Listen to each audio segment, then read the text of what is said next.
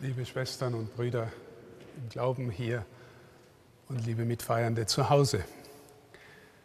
Wir Menschen sind Beziehungswesen. Wir haben im Wesentlichen vier Formen von Beziehungen. Wir leben in einer Welt, in einer Schöpfung mit den Dingen. Wir haben nochmal Beziehungen, die ein wenig davon unterschieden sind zu anderen Menschen. Wir haben eine Beziehung zu uns selbst und wir haben eine Beziehung zu Gott. Und weil wir Beziehungswesen sind, spüren wir, dass in unserem Leben ganz viele Ansprüche an uns ergehen. Die anderen Menschen sprechen und sprechen uns an, aber Ansprüche des Wortes immer mit Forderung verbunden. Und Forderung bedeutet immer irgend so etwas wie, du sollst das und das machen. Ich möchte mit Ihnen nachdenken über das Verhältnis von Forderung und Freiheit. Jeder Mensch, fast jede Minute, ist aufgerufen, angesprochen, etwas zu tun. Heute Morgen hat vermutlich bei vielen der Wecker geklingelt. Die Forderung hieß, aufstehen. Diejenigen, die jetzt hier sind, haben vermutlich in ihrem Herzen und ihrem Kopf eine Forderung, du sollst am, Samst, am Sonntag in den Gottesdienst gehen. Wer morgen zur Arbeit geht, der empfindet die Forderung des Arbeitgebers, du sollst dies und jenes machen, was in deinem Arbeitsvertrag steht. Immerfort sind wir mit Ansprüchen konfrontiert, die uns aus der Welt entgegenkommen. Und manchmal sind die Ansprüche so hoch oder werden von vielen so hoch empfunden, dass sie sich überfordert fühlen. Und ein Grund für Depressionen, in die Menschen fallen, ist fortwährende Überforderung. Wie finden wir also in ein rechtes Verhältnis von dem, was an Forderung an uns geht und dem Wunsch und der Sehnsucht nach persönlicher Freiheit?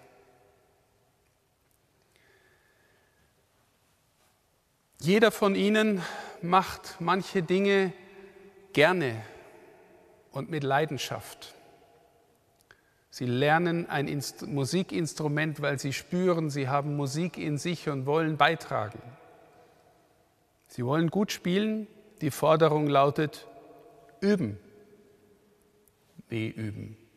Jeden Tag, jeden Tag. Am besten, wenn Sie gut werden wollen.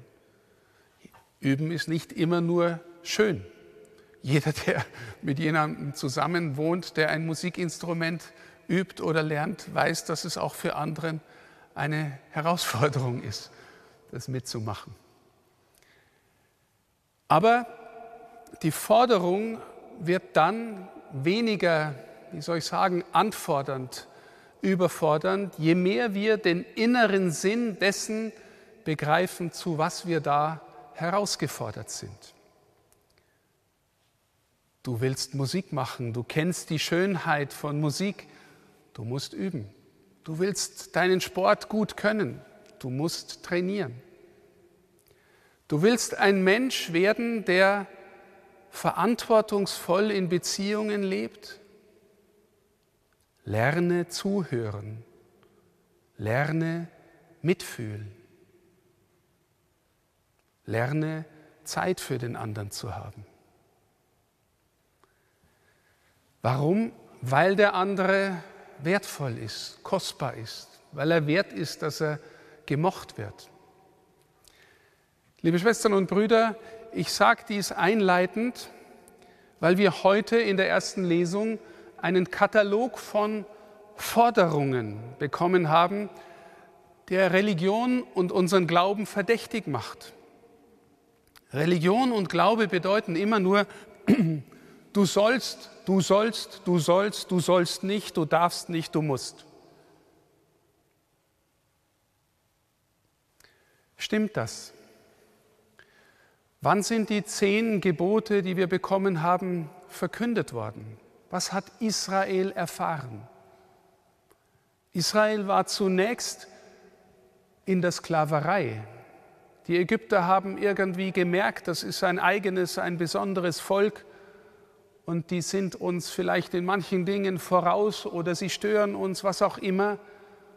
Und jetzt knechten wir sie, jetzt führen wir sie in die Sklaverei. Sie sollen uns zu Diensten sein beim Bau unserer großen Pyramiden, sonstiger Dinge.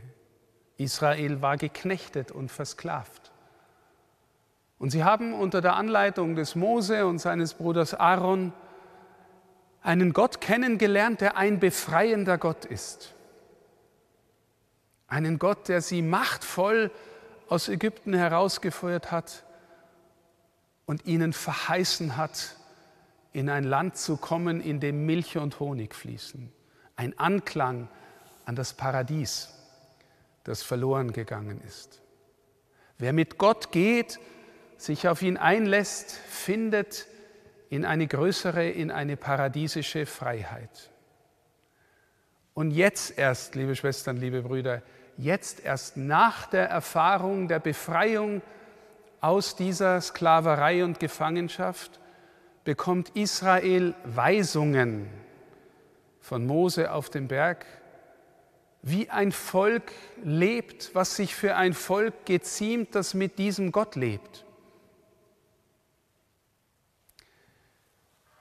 wieder auf die irdische, natürliche Ebene runtergebrochen, wenn Sie ein Mensch sind, der sich entscheidet zu heiraten, dann legen Sie sich ein Gesetz auf. Mit dir, meinem Partner, meiner Partnerin ein Leben lang. Mit dir zusammenleben, Tag und Nacht meistens. Mit dir Gütergemeinschaft auf Gedeih und Verderb ein Gesetz. Du sollst nicht die Ehe brechen. Du sollst bei deinem Partner, deiner Partnerin bleiben. Wenn der innere Sinn fehlt, wenn die Liebe verloren geht, wird dieses Gesetz als Sklaverei, als Fremdbestimmung empfunden. Wenn Sie hineingefunden haben in die wirkliche Beziehung zu ihrem Partner, wird das Gesetz, wird die Weisung, die innere Form, wie sie ihre Freiheit verwirklichen. Zehn Gebote. Liebe Schwestern und Brüder, Gott sei Dank sind die zehn Gebote so ein Kulturgut geworden, dass fast alle Menschen die sich irgendwie zum Christentum bekennen oder in einem christlichen Horizont, in einer Kultur, selbst in einer säkularen Welt ähm, äh, leben, dass sie sich zu den zehn Geboten bekennen. Wenn man dann fragt, was sind denn die zehn Gebote, kriegen die Menschen meistens nur drei oder vier zusammen. Du sollst nicht töten, du sollst nicht die Ehe brechen, du sollst Vater und Mutter ehren. Ja, ja, kann man dann sagen, was sind denn die ersten drei? Das erste ist, du sollst keine anderen Götter neben mir haben, kein Bildnis machen. Liebe Schwestern und Brüder, Gott sagt dies, weil er uns kennt und weil er weiß, dass wir Menschen sind, die in unserem inneren Herzensraum in der Regel was anderes auf den inneren Thron setzen lassen als Gott. Das kann so vieles sein. Das kann unser Ehrgeiz sein, unsere Sucht nach Ruhm und Anerkennung, unser Wunsch, in Sicherheit zu leben, materiell versorgt zu sein. Das können sogar unsere Lieben sein. Alles das ist in sich nicht schlecht. Aber wenn es den zentralen Platz in Ihrem Herzen einnimmt, wissen Sie, was die Heilige Schrift dann dazu sagt? Dann ist es ein Götzendienst dann sitzt in ihrem Herzen irgendetwas an der Stelle, an der Gott sitzen sollte. Du sollst den Herrn, deinen Gott, lieben mit ganzem Herzen, ganzer Seele, ganzer Kraft und den Nächsten wie dich selbst. Darin sind alle anderen Gebote zusammengefasst, sagt Jesus. Also, wo sind wir in unserem eigenen Leben Götzendiener? Warum sind wir hier heute im Gottesdienst? Weil wir nur ein Gesetz erfüllen, eine Forderung? Oder weil wir Sehnsucht haben, mit dem in Verbindung zu leben, der will, dass wir, dass er in unserem Leben die erste Stelle einnimmt? Liebe Schwestern und Brüder, ich sage das deswegen so deutlich, weil in unserer Gesellschaft, in unserer Zeit diese Ich-Kultur Unterm Strich zähle ich. Ich glaube vor allem an mich. Ich bin der Regisseur meines Re Lebens. Ich bin der Hauptdarsteller meines Lebens. Ich bin der, der das Drehbuch schreibt für mein Leben. Das widerspricht so zentral diesem Gebot.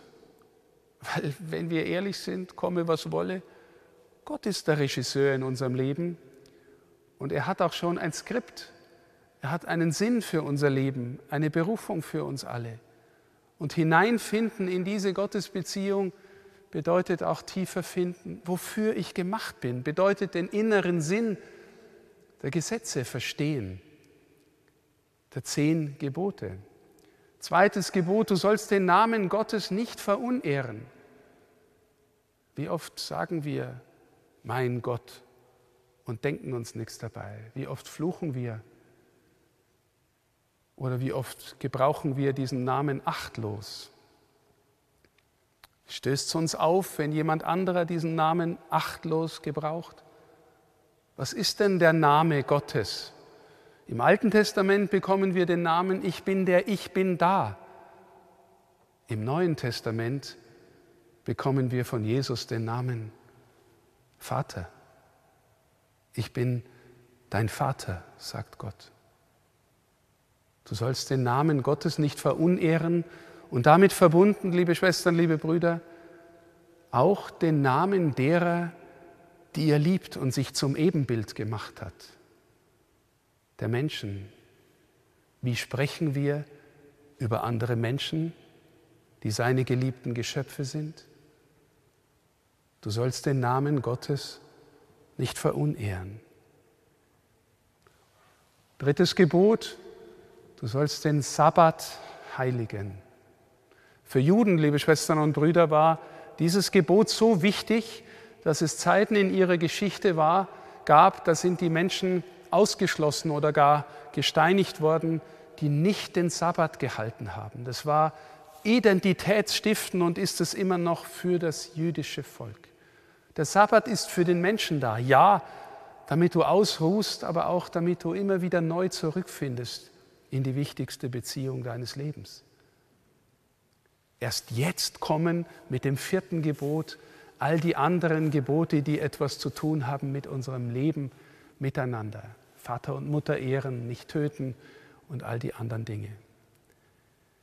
Von hier aus, liebe Schwestern und Brüder, verstehen wir vielleicht jetzt auch das Evangelium als dritten Punkt, wo Jesus in den Tempel geht Jesus ist der im jüdischen Volk erwartete Messias. Was war die Erwartung an den Messias? Natürlich haben viele erwartet, dass er politisch äh, Israel befreit und die Besatzungsmacht der Römer, die als Knechtschaft empfunden wurde, irgendwie zum Ende bringt, die Römer vertreibt.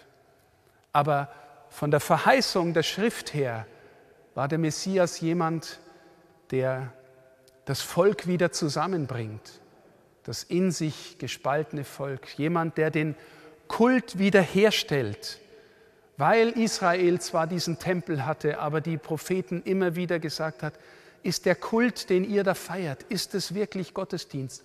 Um wen oder was geht es euch eigentlich? Geht es euch um euch selbst oder geht es euch wirklich um Gott? Ein Aspekt, Jesus stellt den Kult wieder her. Und wenn Sie die synoptischen Evangelien lesen, also Markus, Lukas und Matthäus, dann erzählt, erzählen diese Berichte, dass Jesus als allererstes, nachdem er triumphal in Jerusalem eingezogen ist am Palmsonntag, als allererstes geht er in den Tempel und vollzieht dort die Reinigung. Warum? Dieses Haus gehört meinem Vater, der wohnt hier und ihr macht hier nur Geschäfte. Euch geht es nur um die kommerzielle Beziehung unter euch. Was habe ich von dir? Was hast du von mir? Kennt ihr den, den ich den Vater nenne? Und sie spüren, der Eifer für das Haus Gottes verzehrt ihn, wie es im Psalm heißt. Sie spüren später, das hat er gemeint. Und er wird auch noch dieses rätselhafte Wort sagen, reiß diesen Tempel nieder, in drei Tagen richte ich ihn wieder auf. Warum sagt er das? Weil er der endgültige Tempel ist, weil in ihm Gott ganz real, ganz dramatisch in dieser Welt erschienen ist und aus Liebe für die Menschen stirbt. Warum? Damit wir lernen, mit dem in Beziehung zu sein, der die wichtigste Beziehung unseres Lebens ist. Und wenn wir das vom Herzen her, liebe Schwestern und Brüder, verstehen, dann ist das der Ort unserer Freiheit. Dann lernen wir die Melodie unseres Lebens mit ihm zusammen singen und spielen und verstehen sie vor allem auch. Dann sind wir bei ihm zu Hause. Glauben an den dreifaltigen Gott heißt nicht zuerst, du sollst, du musst, du darfst nicht. Glauben heißt nach Hause kommen und zu wissen, bei wem man zu Hause ist. Amen.